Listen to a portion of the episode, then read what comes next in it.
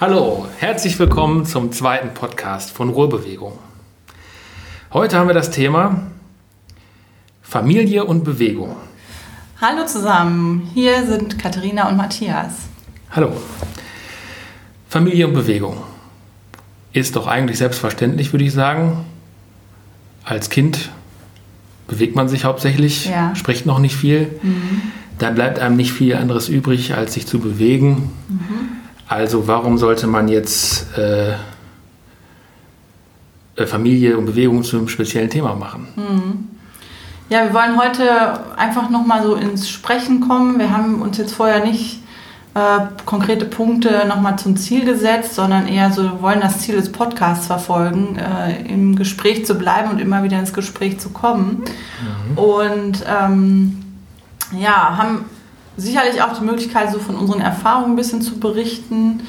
Ähm, für mich ist immer wieder spannend, wenn wir beide so im Zwiegespräch sind, dass wir uns ja auch immer, so ist jedenfalls mein Eindruck, weiterentwickeln und obwohl wir uns jetzt schon seit einigen Jahren mit dem Thema beschäftigen, so in Praxis und Theorie, äh, erweitert sich die Perspektive irgendwie immer wieder. Und ich glaube, es ist mal wieder Zeit, dass wir, dass wir ähm, uns die Zeit nehmen, da etwas länger drüber zu sprechen. Ja, wie war das denn bei dir? Wie hast du Familie und Bewegung kennengelernt? Gibt es irgendwas, was dir ad hoc dazu einfällt, wenn du an deine eigene Familie denkst? Ähm, ja, also eigentlich äh, sehr viel Bewegung. Mhm. Ich erinnere mich an viel Bewegung, aber niemals in, in so einem offiziellen Rahmen dass ja. man jetzt gesagt hat, wir, obwohl dieses Sport, Sportvereine und sowas, äh, aber das war eher so zum, äh, zum Spaß oder zur, zur Freude, weil man das gerne macht. Nicht so sehr äh, im Sinne von, äh, es stimmt was nicht, äh, wir müssen jetzt hier irgendwie pädagogisch oder therapeutisch intervenieren mhm. und ähm, und auch gar nicht so im Bereich von Kita oder Schule oder so. Klar mhm. gab es da Sportunterricht und man hat auch auf dem Spielplatz gespielt. Ja. Aber das war nie so. Äh, so zielgerichtet darauf? So zielgerichtet, ja, dass man okay. jetzt irgendwie jetzt gesagt hat, wir haben jetzt ein Bewegungsangebot ja. und jetzt fördern wir was Spezielles damit oder so. Mhm. Alltäglich, würde ich sagen. Ja. Ja, für alle die, die unsere Arbeit jetzt noch nicht so äh, verfolgen oder noch kennen, ähm, wir ja, gestalten ja eigentlich seit einigen Jahren äh, Bewegungsangebote für Familien, die tatsächlich jetzt von uns als Fachkräften begleitet und teilweise auch angeleitet werden, was natürlich schon ein sehr strukturierter Rahmen ist und auch immer im Kontext von Bildungseinrichtungen wie Kita, Familienzentrum oder Schule stattfindet. Und davon hast du es jetzt, glaube ich, auch abgegrenzt. Ne? Genau. Also jetzt also so die Familien, die sich bei uns anmelden, äh, um jetzt an einem einmaligen Aktionstag oder einem mehrwöchigen Projekt teilzunehmen. Da wärt ihr als Familie jetzt nicht dabei gewesen. Genau, also ich wäre gerne dabei gewesen, aber sowas gab es nicht. Oder ja. zumindest habe ich das nicht kennengelernt. Ähm, schon gar nicht äh, in die psychomotorische Richtung. Wenn dann mhm. überhaupt, dann Sport. Aber da habe ich mir damals keine Gedanken darüber gemacht, irgendwie, was das für einen Sinn hat oder so. Was das, mhm. ob das jetzt irgendein Ziel hat oder ob es um Spaß geht. Und so, noch nicht mal das habe ich mir äh, überlegt. Ja. Also das ist dann mein Bezug zur Bewegung. Ne? Mhm. Also Aber ich hätte mir das, äh, ein so ein strukturiertes Angebot, wo jemand gesagt hat, wir machen das jetzt mit der ganzen Familie, hätte mhm. ich mir mhm. schon gewünscht. Ja, hättest du mitgemacht als Kind? Kannst du dich da so ja, hineinversetzen? Wahrscheinlich, wenn das so Standard gewesen wäre in der Einrichtung oder so, mhm. dann hätte ich das ja gar nicht in Frage gestellt. Dann wäre das einfach eine gute Sache gewesen. Mhm. Normal gewesen. Also, ja. äh, aber das äh, gab es nicht. Mhm. Ja. Und bei diesen sportlichen Angeboten habt, äh, habt ihr das als Familie zusammen gemacht oder habt ihr alle Sport gemacht, getrennt voneinander sozusagen? Also dass das ja, da muss man nochmal trennen, in welchem Alter mhm. es jetzt, um welches Alter es sich jetzt dreht. Äh, ich glaube, es gab ja auch so Krabbelgruppen und sowas, das, ja. aber da kann ich mich jetzt so gar nicht so ganz so bewusst dran erinnern. Mhm. Also im Prinzip gab es solche Angebote dann schon, aber nicht in bewusster Erinnerung. Ich rede jetzt von der Zeit, in der ich mich auch wirklich erinnern kann. Mhm. Und das sind die Zeiten, in denen ich zum Beispiel zum ersten Mal in so einen Fußballverein gegangen bin. Mhm.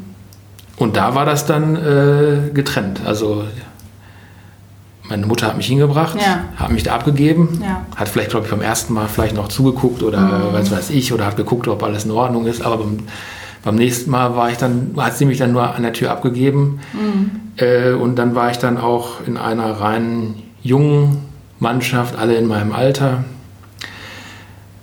Äh, ja, und das war dann sehr strukturiert. Also gar nicht so ein, da war gar nicht dran zu denken, da gab es gar nicht diese.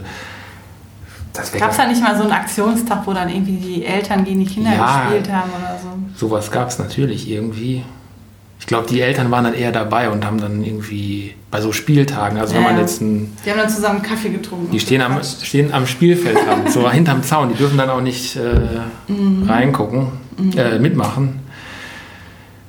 Ja.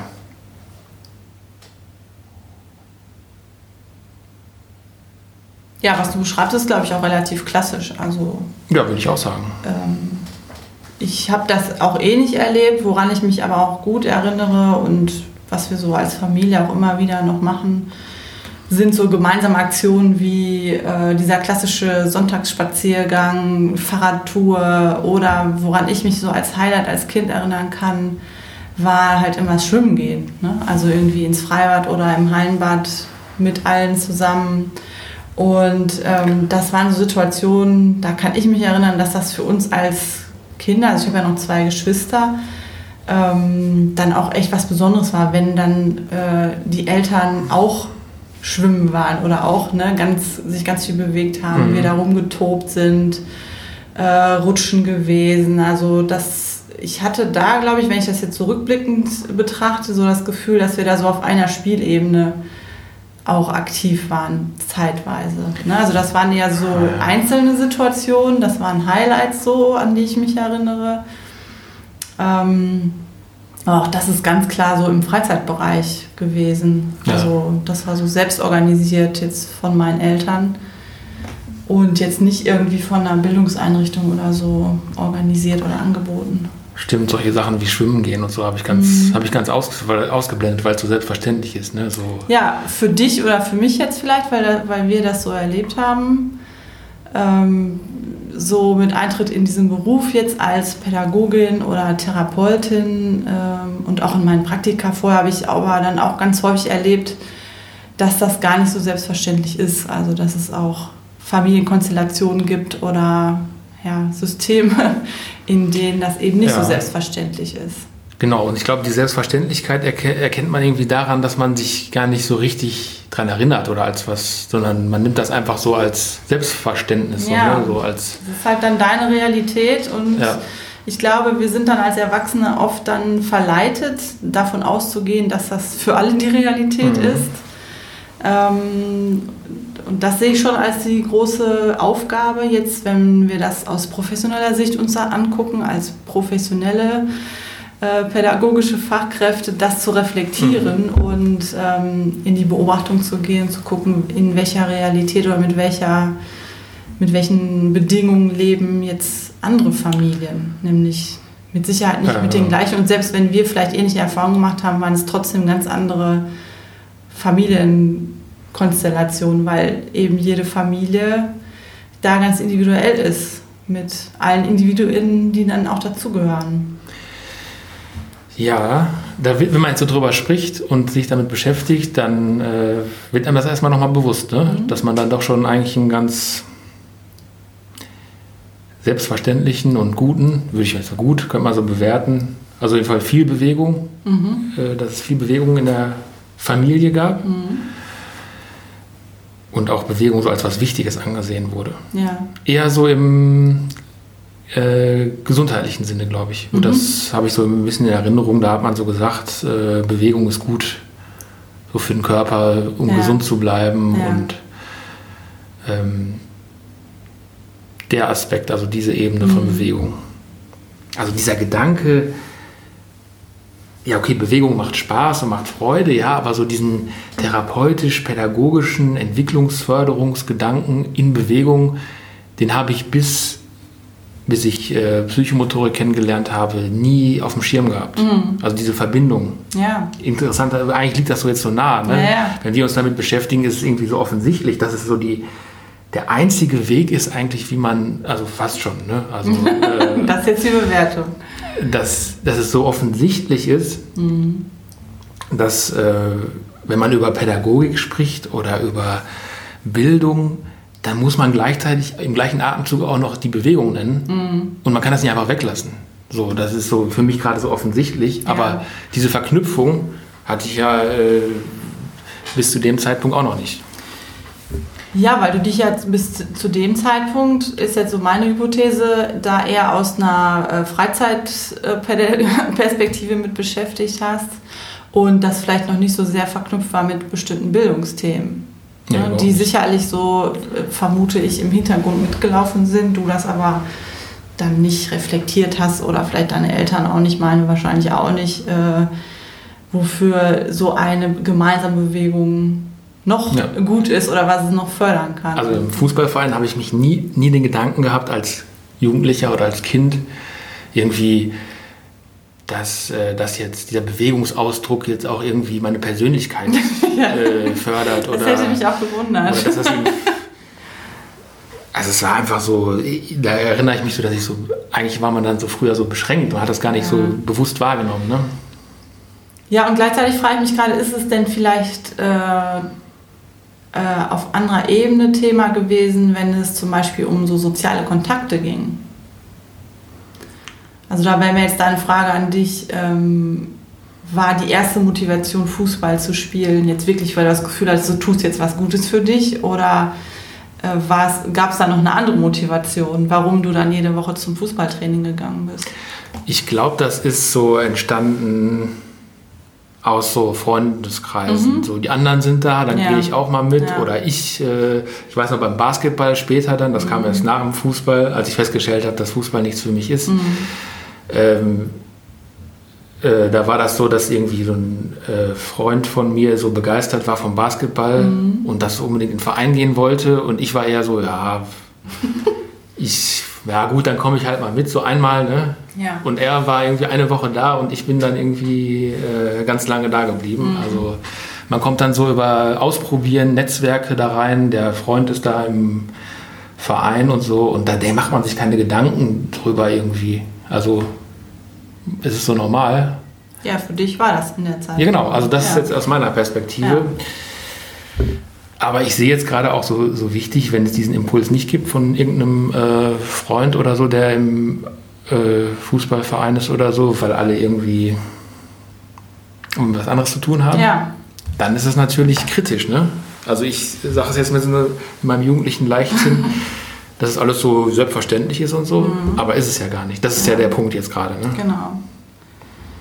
Ja, also äh, das würde ich da auch nicht unterschätzen, dass so die, gerade jetzt so im Kinder- und Jugendlichenalter einfach die Peer Group da einen ganz hohen Einfluss hat und ein hoher Motivationsfaktor ist, etwas zu tun, egal was Mhm. es ist, ob es jetzt das Basketballtraining ist oder irgendwie mit Longboards irgendwo herzufahren oder sich zu treffen, um irgendwie Pokémons zu fangen, was auch dann jetzt ne, draußen mit Bewegung irgendwie zu tun hat. Dann unterstelle ich jetzt mal den meisten, dass sie jetzt nicht sagen, so ja, ich mache das jetzt, weil ich dann auch an der frischen Luft bin und mich bewege und meinen Kreislauf aktiviere, sondern äh, ich mache das jetzt, weil ich will die Leute da sehen. Ich will vielleicht nichts verpassen oder ich will äh, mit denen und denen einfach meine Zeit verbringen. Ja. Und das ist ja eigentlich schon, ne, wenn wir jetzt so an diese Bedeutungsfelder von Bewegung äh, denken, ist das ja noch ein weiteres Bedeutungsfeld neben diesem Gesundheitsaspekt. Mhm. Also Peer Group? Oder was? ja, also klar, genau, diese sozial-emotionale Kompon- Komponente. Und äh, wir beide zitieren ja ganz häufig diese, dieses, äh, die Veröffentlichung von der BIC-Studie, Bewegung in der frühen Kindheit. Ähm, das ist eine Forschergruppe, die ja bis vor ein paar Jahren eine große Meta-Analyse von verschiedenen Zugängen zu Bewegung ähm, angestellt haben. Und ähm, in 2012 und dann jetzt nochmal in 2016 dazu einiges veröffentlicht haben und eigentlich so vier Bedeutungsfelder herausentwickelt haben. Mhm. Da ist unter anderem die Steffi Bar mit dabei. Also Bar et al. ist immer so das Kürzel beim Zitieren. Diese et al. hat ganz schön viel veröffentlicht. Ja, ne? ja, et al. Da sind viele Forscher mit dabei. Ne? Die, Nein, den Link dazu, den findet ihr auch ganz häufig bei äh, irgendwelchen ja, Veröffentlichungen von uns. Ähm, genau, vier Bedeutungsfelder. Und dieser, dieses eine Bedeutungsfeld ist ja Bewegung als Medium zur Gesundheitserziehung, ne, wo jetzt so äh, Gesundheit, da im, im, körperliche Gesundheit so im ersten Schritt da im Vordergrund steht. Und das andere würde ich, worüber wir jetzt gesprochen haben, eher so diesen Bewegung als Medium der Entwicklungsförderung auch sehen. Aber dann eher aus der äh, pädagogischen Perspektive. Aber soll ich dir mal was sagen im Nachhinein, ne? jetzt beim Basketball bei mir? Ich habe dann, das war mir auch in dem Fall nicht so, ich habe das nicht so reflektiert, aber im Nachhinein, ich glaube, der Grund, warum ich dabei geblieben bin beim Basketball, war, weil da Leute waren, die das toll fanden, was ich da gemacht habe. Aha. Ich habe irgendwie gemerkt, äh, die finden die mich gut, ne? Mhm. So, ja, die loben mich dafür mhm. und ja, der ist gut und so, ne? Ja. Äh, und das hat mich, glaube ich, dann äh, motiviert, dabei zu bleiben. Auch die Erwachsenen, also der Trainer und andere mhm. von anderen Mannschaften, die gucken dann zu. Und, und auch deine Familie? Ähm, in dem Fall nicht. Das ist wirklich eine ganz externe. Mhm. Eine andere Gruppe gewesen. Eine andere Gruppe. Ja, ja. Familie auch irgendwie. Aber primär hier in, bei, bei, diesem Vereinssport eher so dieser Trainer als erwachsene Figur, der, mhm. der einen dann so fördert und sagt, ja, du machst das gut und so weiter. Und äh, das ist dann natürlich eher rückblickend äh, für mich dann auf jeden Fall Entwicklungsförderung und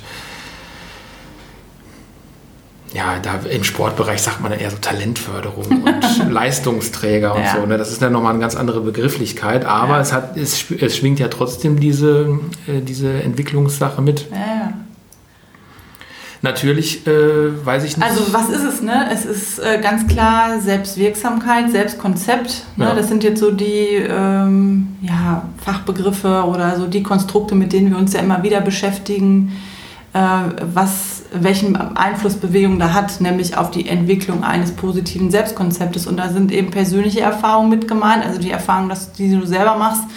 Äh, das klappt vielleicht immer besser, einen Korbleger zu machen oder mhm. den Ball auch irgendwie zu treffen. Ähm, das ist eine persönliche Erfahrung, aber das ist halt auch möglich über äh, stellvertretende oder weitere soziale Erfahrungen. Das heißt, wenn du von außen nochmal äh, das Feedback bekommst oder merkst, da gibt es jemanden, der oder die das gut findet oder die das äh, beachten, was du machst. Identität. Also, und das beeinflusst äh, eben wenn auch mich jemand gefragt hat, äh, wer bist du, was machst du, ne? dann habe ich eine, einen Bezugspunkt.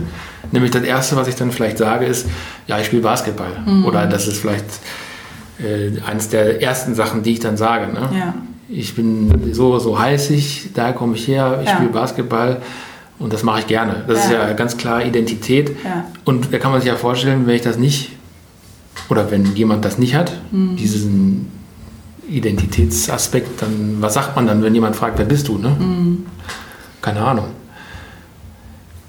Absolut, ja, Selbstkonzept, ganz klar.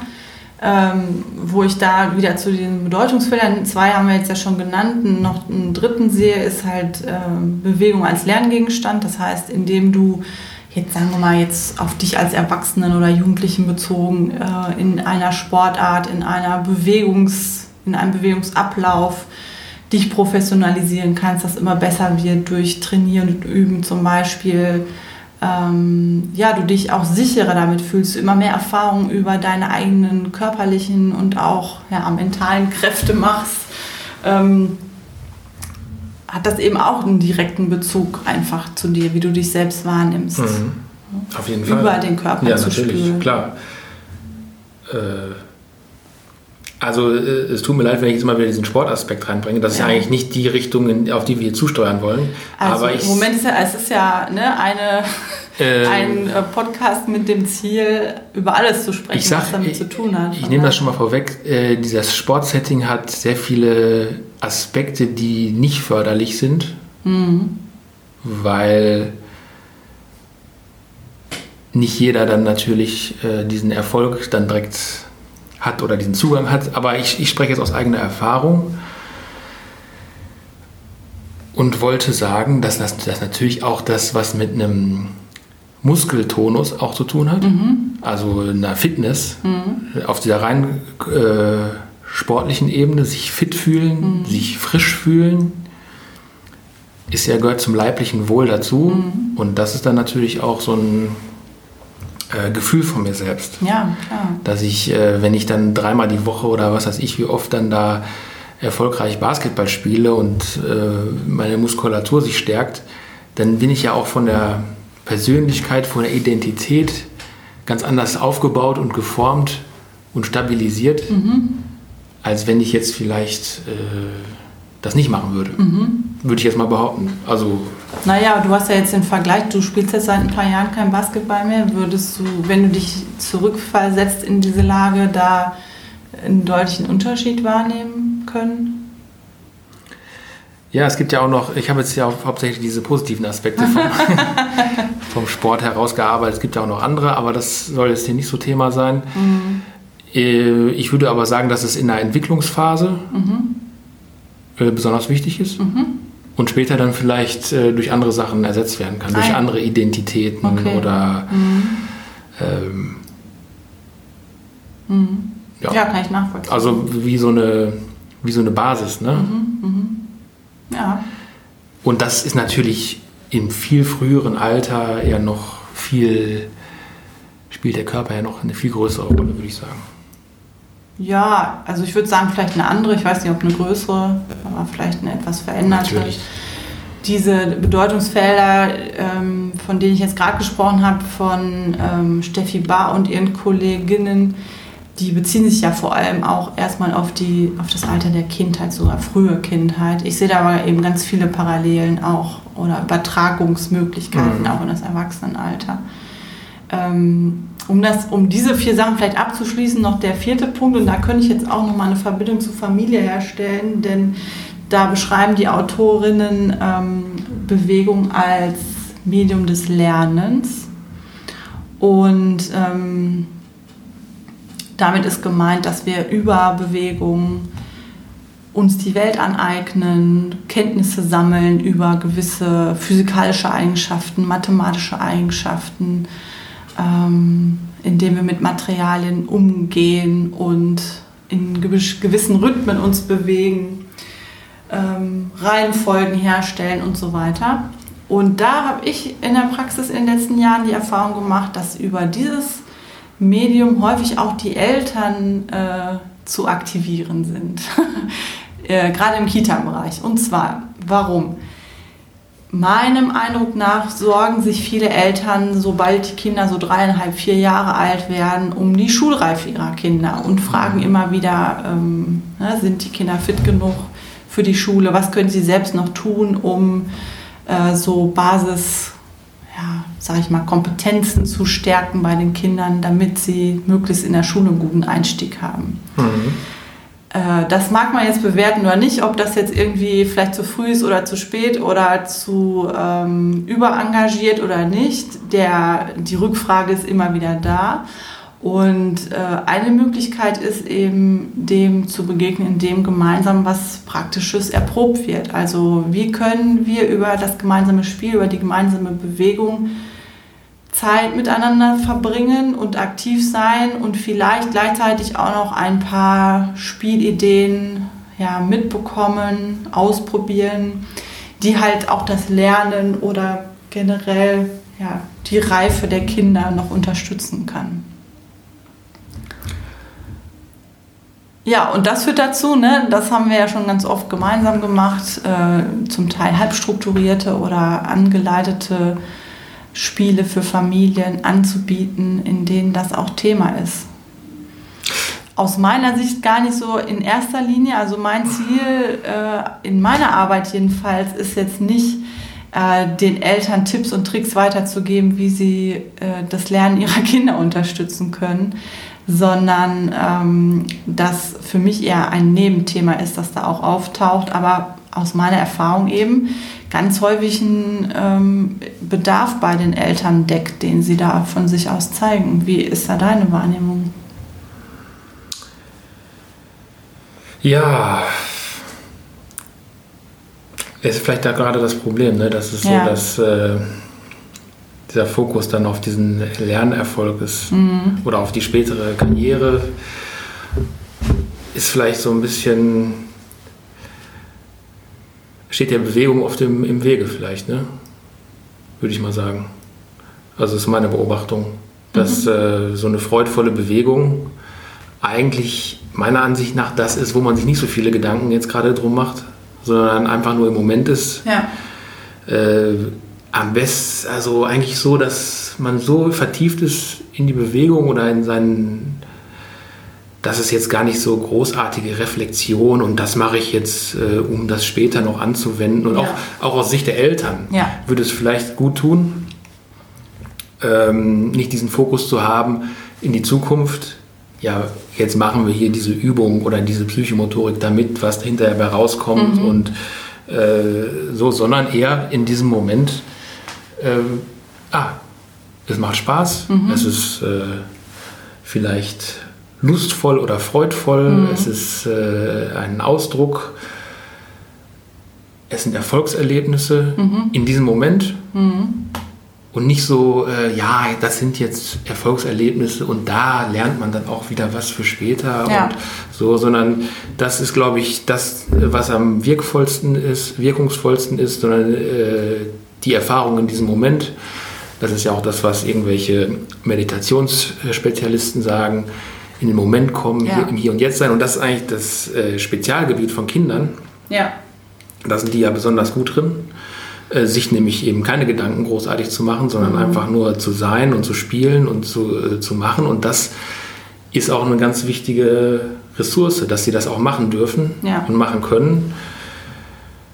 Und eben, dass es nicht heißt, ey, Moment mal, aber du musst ja auch später noch und so. In einer, in einer bestimmten Entwicklungsphase natürlich schon, also diese Strukturierung und mhm. so. Aber wenn man dann gewisse Entwicklungsschritte überspringt, ja, wenn man jetzt einfach sagt, wir den, diesen Entwicklungsschritt mit dem im Moment sein und einfach Spaß haben, den überspringen wir jetzt und mhm. fangen fang jetzt schon mal, äh, überspringen mal eine Klasse und machen schon mal irgendwie hier dieses vernünftige Zeug mit dem Verstand. Dann fehlt ein wichtiger Baustein, würde ich sagen. Ja. Und der fehlt dann auch später noch. Ja. Der wächst dann nicht einfach so nach, sondern der ist dann, da, da bleibt was auf der Strecke. Und zwar, äh, ja, wie so bei so einer Pyramide, so dieses, oder bei einem, dieses untere Element, dieses tragende Element, mhm. oder beim Baum, die Wurzeln, würde man dann sagen, ne, was so ganz tief in der Erde verankert ist, diese körperliche Erfahrung wo es erstmal noch gar nicht so viel um Reflexion und Gedanken geht vielleicht. Mhm. Aber wenn diese Wurzeln nicht da sind oder dieses Fundament nicht da ist, dann wird es dann äh, später so ein bisschen wackelig. Mhm. Mhm. Und deshalb auf die Frage, wie siehst du das mit den, dieser Zugang über Lernerfolge und Lernerfahrungen, dann besser in Mathe zu sein oder so, das ist ja für mich alles schön und gut. Aber was für mich erstmal noch einen größeren Wert hätte, wäre einfach äh, zu sehen, dass es dem Kind in diesem Moment gut geht, egal erstmal was kommt. Ne? Bin ich total bei dir. Also sehe ich absolut genauso. Ähm und erlebe das auch bei, also in, bei den meisten Familien, auch indem sie das zum Beispiel rückmelden den Eltern nach einem gemeinsamen Angebot ähm, rückmelden, dass ihnen das einfach gut getan hat gemeinsam, dass die Zeit wie verflogen ist, ähm, dass das schön war, einfach nur jetzt hier im Moment miteinander zu spielen und sich zu bewegen, dass sie sich schon lange nicht mehr so viel bewegt genau. hätten. Ähm, absolut. Und ich, das ist auch meine Beobachtung, dass das bei vielen Familien so auch ankommt und so auch genutzt werden kann. Ähm, und trotzdem wirklich ah. trotzdem äh, im Schritt, bevor die überhaupt zu diesem Angebot kommen, ja, dieser Gedanke, die höchste Motivation scheinbar mit sich bringt, wir machen jetzt hier was für die Entwicklung des Kindes. Ne? Also dass da so die Fürsorge und die, ähm, äh, das Kümmern um das Kind, für das Kind etwas zu tun, dafür scheinbar die meisten Eltern auch ein hoher Motivationsfaktor ist, sich für solche Angebote in der Kita oder in der Schule anzumelden. Ähm, obwohl sie eben dann im Nachhinein merken, es ging jetzt gar nicht so wirklich darum, äh, dass wir hier gemeinsam irgendwelche Matheübungen machen oder sowas, ja. sondern ähm, dass genau das, dieses gemeinsame Spiel, ob jetzt halb strukturiert oder komplett offen oder äh, voll strukturiert von der Leitung aus, ähm, einfach das Besondere jetzt für die Familie auch ist. Also du orientierst dich so ein bisschen an, in dem, was du sagst, an den Gewohnheiten, wie Eltern oder Menschen generell an so ein Thema rangehen. Ja, und auch die Bedarfe, die sie zeigen. Also sie möchten da auch gerne was zu machen. Ja, also das scheint ein Bedarf zu sein ähm, und den auch wahrzunehmen und in dem Fall auch ernst zu nehmen und zu sagen, ja, klar, das ist wichtig, wir machen das gemeinsam und wir nutzen jetzt Bewegung als Medium, um miteinander in Kontakt zu kommen und auch ja, grundlegende Kenntnisse oder Kompetenzen zu entwickeln, die für ja, diese Entwicklung von Kulturtechniken wie Schreiben, Lesen, Rechnen mhm. auch wichtig sind. Also da geht es auch ein bisschen darum, das Angebot schmackhaft zu machen und zu verkaufen und äh, so in der Sprache zu verfassen, dass es attraktiv ist für die ja. äh, Leute, mhm. die dann auch äh, sich eingeladen fühlen. Weil wir können es ja nicht drauf äh, auf einen Flyer schreiben, wir machen hier, was weiß ich, äh, körperzentrierte Leibeswahrnehmung äh, oder so. Könnte man machen, ne? Ja, aber das wäre dann vielleicht aus unserer Sicht, also irgendwelche auf der Metaebene. Mhm. Und du meinst jetzt, ist man Eltern erreicht für ein konkretes Angebot in der Kita, im Familienzentrum, wenn auf dem Flyer was steht, wenn dann eher sowas steht wie äh, Förderung von Lernleistung oder sowas. Mhm. Ist ja auch so. Es ist ja nicht von der Hand zu weisen. Es fördert ja, also, na, da sind wir auch beim Thema Wissenschaft, äh, ob man das auch wirklich so belegen kann. Ich, für, äh, für meine Wissenschaft in meinem kleinen Kosmos ist das schon alles belegt. Ja. Äh, dass es wirklich auch Lernleistung fördert und so. Mhm. Aber das ist ja nicht so, verstehst du, das ist ja nicht so nicht so wichtig. Ja, ich, ja ich sehe das genauso, dass das nicht äh, als erstes Thema ganz oben auf der Liste stehen sollte oder bei mir auch nicht steht, sondern eher eine Folge dessen ist, was wir sonst noch alles eigentlich Kindern oder Familien anbieten können, dass sie sich selbst fördern, dass sie selbst kreativ werden, gemeinsam sich an ein Projekt wagen, gemeinsam Lösungen finden, mhm. Arbeitswege diskutieren, wieder verwerfen, auch in Konflikte mal gehen, diese irgendwie möglichst wieder zu lösen. Also das sind ja ganz komplexe Verhaltensanforderungen, ne, die mhm. jetzt auch so eine gemeinsame Bewegungsstunde mit sich bringen. Also für die, die jetzt vielleicht von außen so durchs Fenster gucken, die denken sich dann vielleicht, ja, was machen die da? Die spielen irgendwie da mit so ein paar Seilen oder Bierdeckeln, was machen die da? Mhm. Ähm, und wenn wir aber so in die, in die Langzeitbeobachtung gehen, dann können wir da schon viele kleine Situationen erleben, in denen ganz viel passiert auf unterschiedlichsten Ebenen, im sozialen Miteinander, in der eigenen Erfahrung von äh, Materialerfahrung, in der eigenen Körpererfahrung und das melden ja auch in Reflexionsrunden Kinder ab einem bestimmten Alter und vor allem auch die Eltern wieder. Also das ist auch meine Beobachtung, dass die Beobachtung der anderen Personen, die an den Stunden teilnehmen, da auch immer differenzierter werden. Jetzt müssen wir noch einmal, oder ich möchte jetzt gerne noch mal darauf hinweisen, dass eventuell die Zuhörer äh, noch gar nicht genau wissen, was in diesem Angebot stattfindet. Mhm. Wir reden darüber, was alles passiert, was wir für Rückmeldungen kriegen und so weiter. Aber wie sieht das denn genau konkret aus? Also wer war jetzt schon beim Basketball, beim Fußball äh, und so weiter. Wie sieht denn so ein psychomotorisches Familienangebot aus? Mhm. Ähm, es passiert fast alles außer Fußballspielen. das kann man eigentlich schon so sagen. Also, ähm, ja, wir haben ja vor einigen Jahren angefangen, so dieses Konzept der bewegten Familienzeit zu entwerfen, zu erproben, immer wieder abzugleichen mit Praxiserfahrung.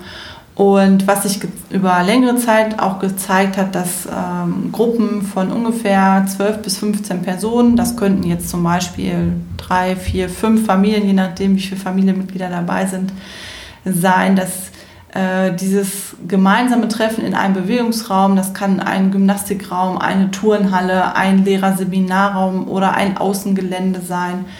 Ähm, und gemeinsam ja, Bewegungsspiele oder freie Bewegungssituationen im, in der, auf einer Bewegungsfläche zum Beispiel ähm, ja, unter einem psychomotorischen Angebot auch gefasst werden kann. Ähm, meistens, so wie wir das jetzt machen, laufen diese Stunden 60 bis 90 Minuten, manchmal auch zwei Stunden. Und ähm, was immer wiederkehrend ist, ist so eine Anfangs- und Endrunde, dass wir uns da erstmal kurz aufeinander einstimmen und am Ende auch wieder verabschieden und nochmal reflektieren, was wir so erlebt haben. Und dazwischen ganz viel möglich ist. Also bei den Familien, die eher kleinere Kinder haben, im Kita-Alter, ähm, wird ganz viel geklettert, gebaut mit verschiedenen Materialien, ähm, aber auch erste kleine ja, Bewegungsregelspiele gemacht. Also da geht es dann darum, zum Beispiel mal was zu suchen, zu finden. Ähm, ein Klassiker ist dieses Memory-Spiel, dass also die Memory-Pärchen voneinander getrennt werden und die eine Karte so in der Mitte am Treffpunkt liegt und die zweite Karte irgendwo im Raum liegt und von der Familie ja, gesucht wird. Die machen sich gemeinsam auf den Weg und versuchen jetzt äh, die Katze, die auf dem einen Bild hier in der Mitte liegt, äh, im Raum zu finden. Ja. Mhm. Ähm, bei den etwas älteren Kindern und ihren Familien ähm, haben wir ja immer wieder beobachtet, dass vor allem so dieser körperliche, diese körperliche Auseinandersetzung untereinander auch Thema wird. Das mhm. heißt, so Kräfte messen, stärken, zeigen und ähm, ja, wirklich so im engen Körperkontakt sein. Und da haben wir bisher ähm, immer wieder auch so dieses Thema des Rangeln und Raufen so aus psychomotorischer Perspektive aufgegriffen. Mhm. Da geht es dann um so kleine Ski- und Ziebekämpfchen äh, am Boden, ja, also ohne Fallhöhe. Und ich glaube, was so für alle Altersgruppen ähm, äh, allgemein gilt, dass es eben Bewegungsangebote oder Bewegungsspiele, ähm, Materialien sind, die halt zweckentfremdet werden. Das heißt, äh, dass da eben nicht der klassische Fußball auftaucht und wir zwei Tore machen und Fußball spielen, wofür vielleicht bestimmte Ballfertigkeiten Voraussetzungen sind und der eine das besser oder schlechter kann äh, nach bestimmten ja, Bewertungsmaßstäben, sondern dass es um eine freie Bewegungsphase oder ein freies Bewegungsspiel geht und da sowieso jede Person, die daran teilnimmt, das auf eigene Art und Weise macht. Und vor allem die ähm, Eltern, die von sich vielleicht so sagen würden, ich bin doch total unsportlich, ich äh, kann da eigentlich nicht mitmachen, ähm, dadurch auch die Möglichkeit haben, einen, einen Zugang zu finden, mhm. ja, gemeinsam mit ihren Kindern in Bewegung zu kommen ohne dass sie da jetzt bestimmte sportliche Fertigkeiten für haben müssen oder zeigen müssen. Also dieser Umgang mit Freiwilligkeit und ähm, dem vielleicht auch eher negativ besetzten oder schambesetzten Verständnis von Sportunterricht, ähm, hm. dem so entgegenzuwirken.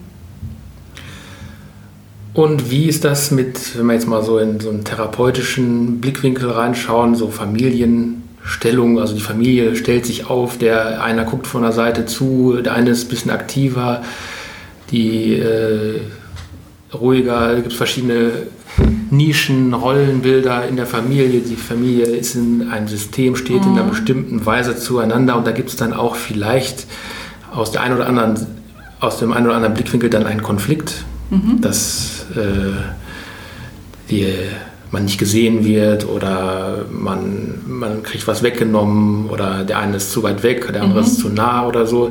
Diese Dynamik mhm. von so einem Familiensystem. Spielt das für dich als, oder für mich, könnte ich auch fragen, als äh, anleitende Person, sagt man das so?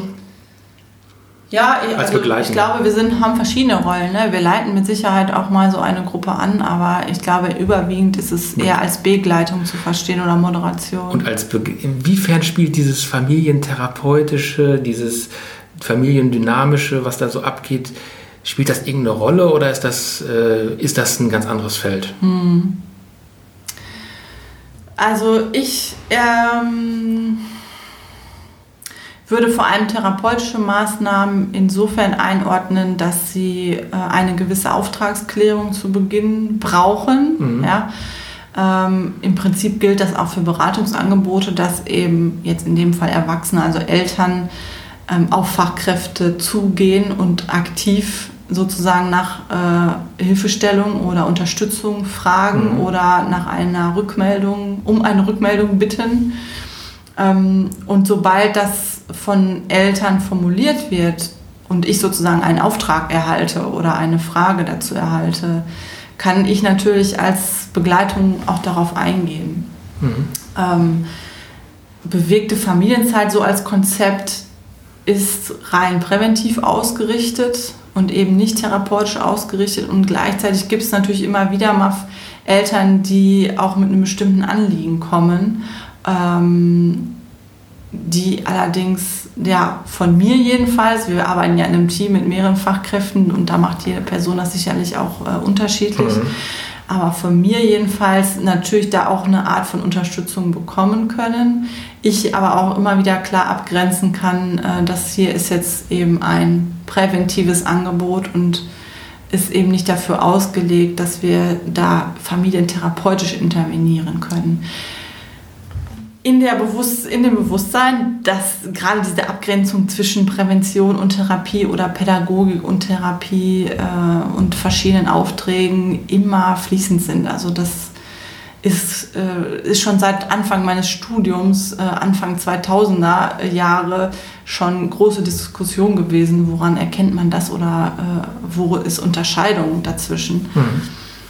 Ähm, ja, finde ich, ist eine große Herausforderung. Ähm, ich kann dazu sagen, dass ich das eher ähm, nur nach Auftrag der Eltern, ähm, klarem Auftrag oder Frage, äh, mich zu äußern kann und immer in Rücksprache mit den Eltern auch halte.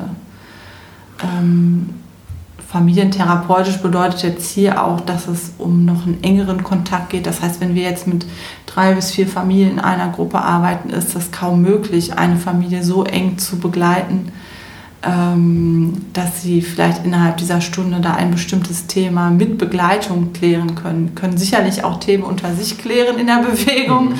aber ähm, das in so einer großen Gruppe zu machen, ähm, geht meiner Meinung nach alleine gar nicht. Da braucht man, braucht man schon mehrere Leute, die da als Team auch fungieren.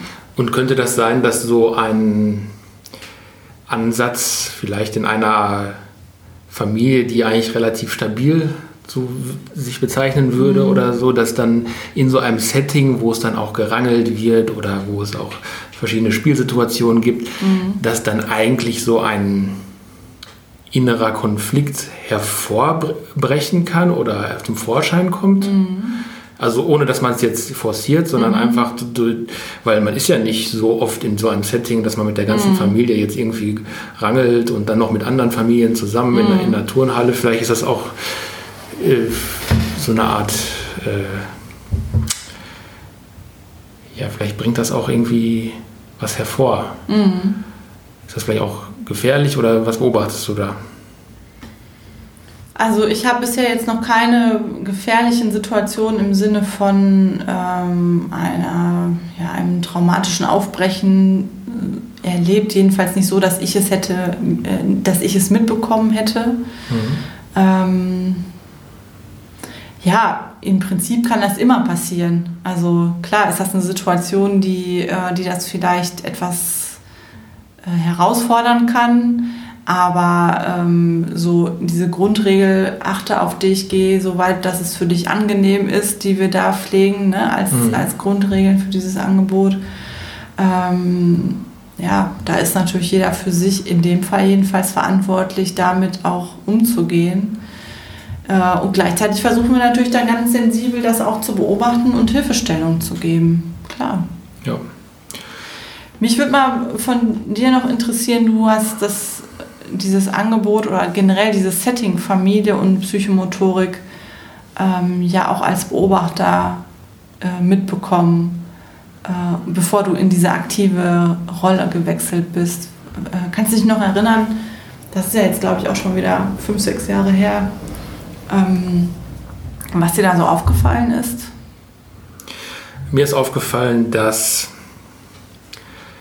diese Beiläufigkeit, dieses, äh, so dass im Prinzip das Denken sich ausschaltet und dass einfach nur dieses Erleben im Moment im Vordergrund steht, das stellt sich dann sofort ein. Mhm. Also nach ein paar Minuten, nach so einer mhm. äh, Einstiegsrunde in dieser Bewegung lockert sich das ziemlich auf. Mhm.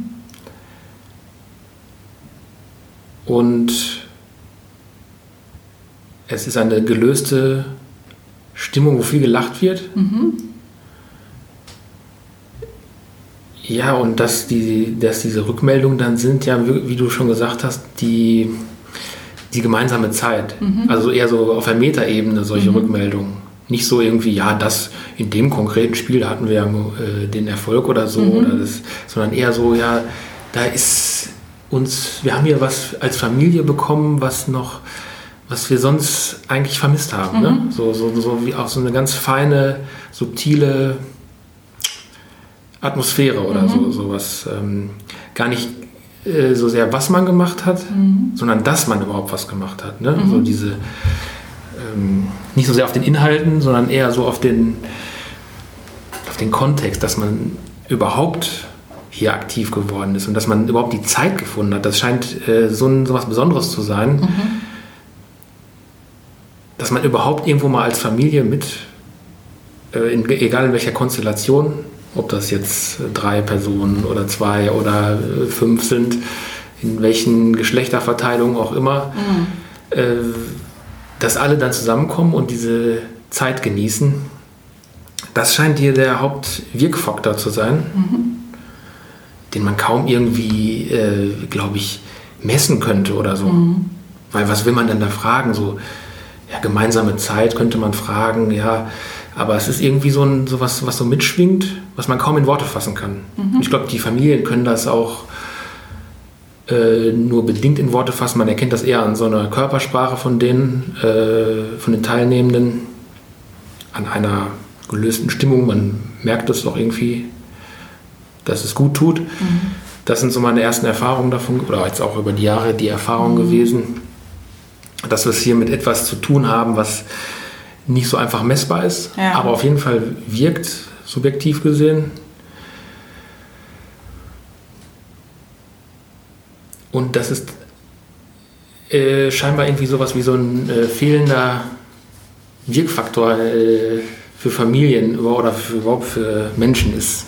Mhm. Also so wie so eine geheime Zutat oder sowas. Mhm.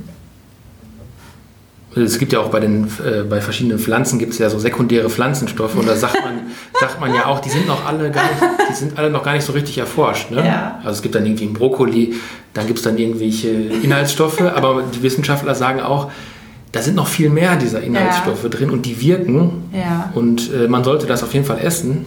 Aber man kann es wissenschaftlich noch gar nicht richtig alles ausfiltern und sagen genau, welcher Wirkstoff da wirkt. Mhm. Aber was man auf jeden Fall sagt, am besten die Stoffe nicht isolieren, sondern die ganze Pflanze essen mit mhm. allen Bestandteilen. Und das ist auch äh, hier wieder das Sinnbild, dass man das gar nicht so aus in so einem Item oder in so einer Studie mhm. dann irgendwie herausarbeiten kann, wo welche, welcher Faktor ist es jetzt, welcher Wirkstoff ist es jetzt ja. und so, ne? und das an dem einen Wirkstoff jetzt festmachen, sondern es scheint irgendwie dieses Zusammenkommen von einem so einem ganzheitlichen Gesamtgefüge zu mhm. sein.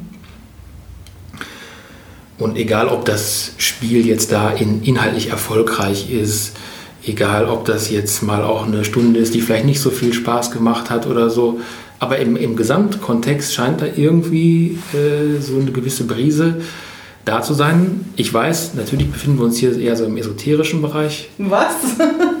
wenn man so spricht, nee. Ach so, ich, du, ich habe mir das sofort aufgeschrieben. Das habe ich so noch nie äh, gehört, aber ich finde den Vergleich sehr gut. Sekundäre Pflanzenstoffe in der psychomotorischen Förderung von Familien. Also, ähm, und ich wette mit dir. Das ist eine schöne Beschreibung und ich kann das, kann das direkt verbinden auch, ja. Und jeder, der irgendwie schon mal was mit Psychomotorik gemacht hat oder so, mhm. oder da irgendwelche Stunden macht, egal in welchem Setting, wird auch nach Worten ringen, um das zu beschreiben, was, ja. was wir jetzt meinen. Es ja, kann, auch schon seit vielen Jahren. Also es kann sein, dass wir uns das alles nur einbilden, und, äh, aber das wäre natürlich hm. wäre großer Zufall, wenn sich so viele Leute gleichzeitig eingebildet haben. Mhm, ja. Also das wäre schon, äh, dann hätten wir es ja schon mit irgendwie so einer alle irgendwie besessen sind vom mhm. Psychomotorik-Virus und mhm. jetzt Spinnen oder so. Ja. Ja, aber wo war die eigentliche Frage nochmal? Ähm, ich weiß es nicht mehr.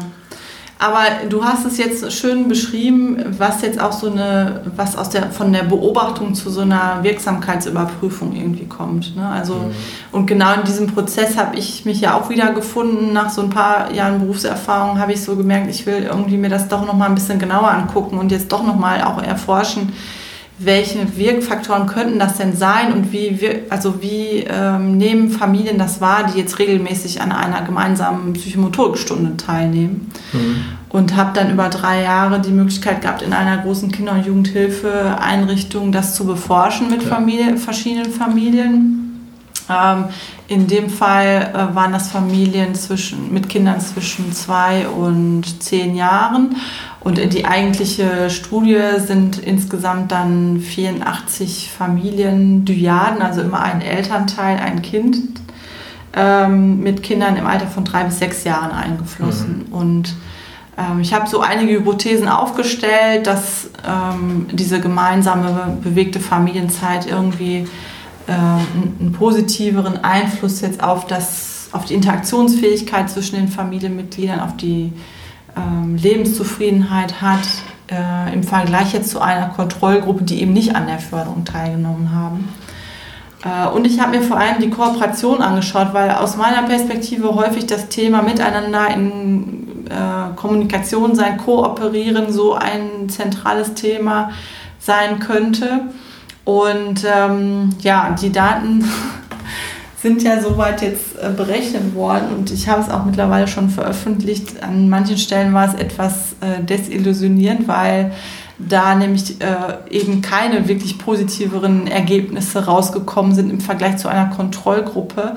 Aber es gab eine kleine Überraschung und zwar ähm, gab es eine signifikante Tendenz sozusagen, also tendenziell eine tendenzielle Erhöhung der, des Selbstwertgefühls von Kindern und auch der Eltern, die wurden da in dem Fall getrennt voneinander befragt, äh, im Verlauf dieser Förderung, ja, im Vergleich zur Kontrollgruppe. Äh, bei gleichzeitigen sinkenden Werten der Kooperation, ja, was mich erstmal ziemlich stutzig gemacht hat. Wie kann das denn sein? Also irgendwie scheint das jetzt nach der Förderung nicht mehr so gut zu klappen mit der, oder die Eltern und Kinder schätzen das nicht mehr so positiv ein, wie sie miteinander kooperieren. Und gleichzeitig schätzen sie ihr, ihren Selbstwert, ihr Selbstkonzept da irgendwie äh, höher ein. Und ähm, gerade so bei den Videos, wir haben verschiedene Methoden ja angewendet, äh, Fragebogen, äh, Befragung, äh, äh, Videoanalysen und auch ein gestalterisches Verfahren in den Familiensystemtest ähm, zeigte sich halt gerade in den Videos, dass äh, vor allem die Kinder da viel ähm, aktiver und ähm, scheinbar auch ein bisschen selbstbestimmter diese Bewegungsaufgaben, die sie hatten, nach der Förderung durchzuführen und da irgendwie so ein bisschen selbstständiger waren. Und ähm, ja, man jetzt tatsächlich so oder ich zu der Vermutung oder beziehungsweise der Interpretation gekommen bin, dass sie durch diese psychomotorische Förderung äh, tatsächlich so ein Stück weit ähm, ja, Selbstständigkeit im Familiengefüge erlangt haben und die Eltern vielleicht auch äh, ihrem Kind das zutrauen, weil sie es über die Zeit lang beobachten konnten in der Bewegung, wie viel es kann und schon gelernt hat. Ähm, ja, und dadurch nicht mehr so eng aufeinander bezogen waren und aneinander geklammert haben, wie das äh, zu Beginn der Untersuchung war. Mhm. Das war für mich wirklich ein überraschendes Ergebnis und ähm, ja, gerade so dieses Thema der, des gestärkten Selbstwerts zeigte sich auch in den qualitativen Aussagen. Also viele äh, der Teilnehmerinnen der Mütter und Väter haben dann im, im Anschluss noch so Aussagen getroffen wie, wir wurden als Familie gestärkt, äh, unser Kind ist mutiger geworden, es spricht jetzt auch in großen Gruppen oder vor Fremden. Mhm. Ähm, ja, das war für mich ähm, waren das interessante Ergebnisse. Und manche deckten sich eben so gar nicht mit meiner Beobachtung aus der Praxis und manche eben dann doch mhm. im Speziellen nochmal. Und ja. Also die Familie rückt jetzt laut deiner Ergebnisse nicht unbedingt näher zusammen, so dass sie besonders, sich besonders nah sind, sondern ja. sie lassen eher locker ja. und lassen äh, sich gegenseitig in Ruhe und die Welt explorieren und erfahren, ohne jetzt gleich eine Panikattacke zu kriegen. Ja, also ne, das ist jetzt so mit einfachen Worten auf den Punkt gebracht von dir. Könnte ich als Interpretation auch so bestätigen. Äh, wer die Werte nochmal anders interpretieren möchte, kann sich die gerne nochmal angucken. Ähm, das ist jetzt eine Möglichkeit, das so zu interpretieren. Also könnte das auch als Nebenwirkung genannt werden für die bewegte Familienzeit. Mhm. Es besteht die Gefahr, dass Ihr Kind oder Sie selbst als Erwachsene auch äh, selbst, äh, selbstbewusster ja. und sich mehr auf den Weg machen und ja. mehr die Welt entdecken wollen, das Leben zum Projekt machen, wie Herr Petzold sagen würde. Ja. Das ist natürlich könnte man auch als Nebenwirkung sehen mhm. für manche mhm. Kontexte, mhm. weil mhm. oft, manchmal ist es ja gar nicht gewünscht, dass man so unglaublich selbstständig ist oder mhm. so. Ne? Vielleicht. Naja, manche Familiensysteme haben sich schon so zu Recht entwickelt, dass das äh, aufeinander bezogen funktioniert und sobald dann wirklich auch so eine enorme, so ein enormer Entwicklungsschub, was das Explorationsverhalten angeht, dazu kommt, dann kann so ein ganzes System, ne, wenn man sich so ein Uhrensystem mit verschiedenen Rädern anguckt, auch wirklich ins Stocken oder ins, ins richtig Rattern kommen. Ja. Ich meine, ich meine jetzt auch so in der Schule oder so, ja. Äh, ja. ist vielleicht so ein Explorationsverhalten äh, nicht immer so gewünscht. Ja, es äh, ist äh, vielleicht nicht immer ein sozial erwünschtes Verhalten. Genau, da, da, ist die Psychomotorik ja dann vielleicht in, ihrer, in ihrem hauptsächlichen Wirk, Wirkungsfaktor ein bisschen gegenläufig zu dem, äh, was man eigentlich vielleicht im Mittelwert so sich wünscht, oder? Naja, was das aktuelle Schulsystem sich ja, vielleicht genau. wünscht. Das ist ja unser also was Lebensfeld. Sich jetzt, äh, Bildungsforscher wünschen, denke ich mal schon, dass sich das deckt, aber da gebe ich dir recht, wenn das jetzt Lebenswelten sind, äh, die in ihren Strukturen an vielen Stellen noch etwas sehr strukturiert sind, wo dann besonderes Explorationsverfahren extrem auffällt. Ne? Ähm, klar, dann ist das ist das eher kontraproduktiv. Hast du das schon mal erlebt, dass, äh, dass äh, im Bewegungsraum, im Bewegungssetting, in dem Kontext total klasse ist? Exploration, wunderbar, positive Entwicklung, Spaß am, am Leben, Lust und so. Äh, Sprung in der Entwicklung, aber dann in dem Kontext Schule oder Kita dann eher ins Negative ja. abrutscht. Ja. Also tatsächlich auch in dem Beispiel der Familie, dass äh, eine Mutter im Elterngespräch formulieren konnte, dass äh, sie jetzt doch nicht damit gerechnet hätte, dass ihr Sohn jetzt so selbstbewusst wird und dass ihr das ein bisschen zu viel wird und sie die Förderung gerne beenden möchte, weil ähm, das einfach zu unruhig zu Hause wird. Aber das äh, äh bestärkte eigentlich wieder so die, die Kritik an der Reformpädagogik, an, an anti-autoritärer Erziehung vielleicht sogar, mhm. äh, dass man sagt, ja, ist ja alles schön und gut, wenn ihr da singt und klatscht und mit dem Schwungtuch äh, äh in der Halle rumlauft, aber in der Gesellschaft hat das keinen Wert. Mhm. So, da, da, sind andere Werte gefragt. Mhm. Ne? Also du kannst, dann würde jetzt jemand, so ein Kritiker würde vielleicht oder Kritikerin würde sagen, äh, in deinem Job wirst du mhm. dann ja auch nicht mit dem Schwungtuch rumlaufen. Mhm. Ne? Wie ist das? Wie ist da ja, der, das, das, zählt, das sind für mich alles keine Argumente. Ja. Das ist, das prallt so an mir ab, dass ich, ich nehme das so wahr, dass solche Argumente immer wieder kommen. Aber ich habe einfach mittlerweile genug Quellen und nicht nur wissenschaftliche Quellen, sondern auch äh, meine eigenen Beobachtungsquellen, die genau das widerlegen. Also du gehst davon aus, dass wenn man jetzt im Bewegungssetting, in diesem Raum, in diesem therapeutischen oder präventiven Raum, tolle Bewegungserfahrungen mit Materialien macht, mhm. dass sich etwas im Körper integriert, was dann auch zu mehr Integration und Schwung im Alltagleben führt. Ja, absolut. Im, also das gibt's, den Übertrag gibt es. Aus meiner Sicht schon. Wie ist das für dich? Also ich würde das. Ah, ich, so wie du die Fragen hier formulierst, ich will dir das eigentlich. Ist das schon so ein bisschen. Äh, natürlich wollte ich dir das in, in den Mund untergejubelt also ich, hier. Ich bin davon natürlich auch überzeugt, dass es diesen Übertrag gibt von, mhm. von einem eher ähm, von der Gesellschaft entfernten Setting, so ein mhm. Bewegungsraum. Der ist ja natürlich nicht ganz so aufgebaut wie, äh, was weiß ich, wie ein Klassenraum oder wie ein Büro oder so oder wie so, äh, wie die Natur, sondern es ist schon irgendwie so ein, ein spezieller Raum. Mhm. Aber ich glaube, diese Erfahrungen, die man da macht, dass die sich auf jeden Fall übertragen, mhm. auch ins, ins, sag mal, Anführungsstrichen echte Leben. Mhm. Weil das eben über den Körper integriert wird mhm. und der da, äh, das, der Mensch sozusagen auf diese positiven Bewegungserfahrungen zurückgreifen kann, mhm. als innere Ressource, als ähm, Gefühl von Selbstwert, wie du jetzt gesagt hast. Oder? Ja. Ja. Kleine Anmerkung, für mich ist es alles echte Welt. Ne? Also für mich gibt es jetzt nicht, es gibt die Psychomotorik und die echte Welt. Das ist, das ist alles echte Welt. das ja. ist jetzt nur so eine kleine Anmerkung. Ja, wow. Also ich habe den Eindruck, dass wir über viele Themen, die zum Teil auch sehr philosophisch jetzt sind oder waren, ähm, uns aus verschiedenen Richtungen diesem Thema angenähert haben. Oh, die Stunde schon rum. Ja, ich habe auch das Gefühl, wir haben schon ziemlich viel besprochen. Mir wäre es jetzt noch wichtig, irgendwie so eine Art Ausblick, Wunsch, Empfehlung vielleicht noch zu besprechen. Wie geht es weiter mit Familie und Bewegung?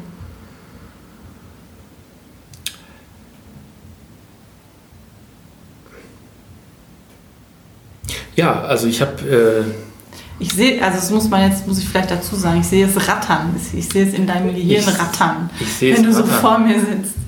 Ja, da können wir jetzt so, da, da können wir jetzt wieder eine Stunde drüber reden. Ja. Ist, wie soll man das zusammenfassen? Also da geht es, glaube ich, auf jeden Fall um Paradigmenwechsel. Mhm. Das heißt, andere Prioritäten setzen. Mhm. Das heißt, Priorität ähm, dieser Moment, mhm. das Erleben. Beziehungen untereinander. Beziehungen untereinander, dass es, dass es mir jetzt in dem Moment gut geht. Mhm. Ja, und das. Ja. Äh, ich würde es noch ganz gerne um den Faktor Zeit erweitern.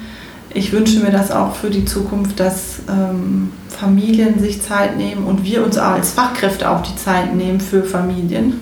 Mhm. ähm,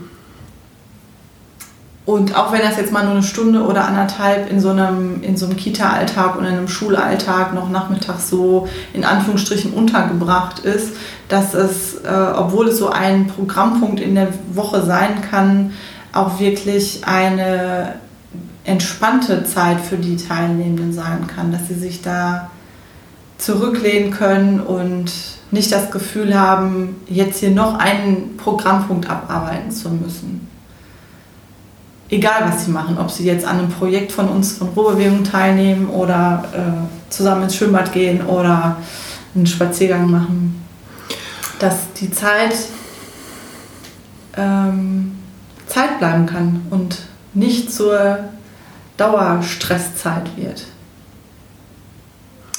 Ja, auf jeden Fall. Wie beendet man das jetzt? Mich würde noch interessieren, was unsere Zuhörerinnen und Zuhörer noch zu sagen haben. Genau, die sollen das beenden, ne? Ja, also beendet doch mal bitte äh, diese Folge hier, indem ihr noch ein paar Kommentare schreibt.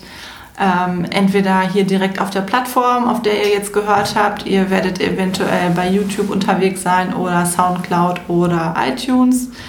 Äh, wir freuen uns ähm, über Kommentare auch bei Instagram und Facebook. Wir versuchen da immer wieder mit euch in Kontakt zu treten und am liebsten natürlich live. Also ähm, wir dürfen das, können das auch gerne beim nächsten persönlichen Treffen mit dem einen oder anderen von euch ähm, weiter besprechen und ja, wie seht ihr das? Wie sind eure Erfahrungen, wenn ihr in Bildungseinrichtungen unterwegs seid, entweder selbst als Fachkraft oder vielleicht ja sogar auch als äh, in der Rolle der Eltern? Ähm, wie erlebt ihr das? Wie wichtig ist Bewegung für Familien? Welchen Einfluss kann sie haben? Und ja, wer macht denn noch alles Psychomotorik für und mit Familien? Das würde mich echt noch interessieren.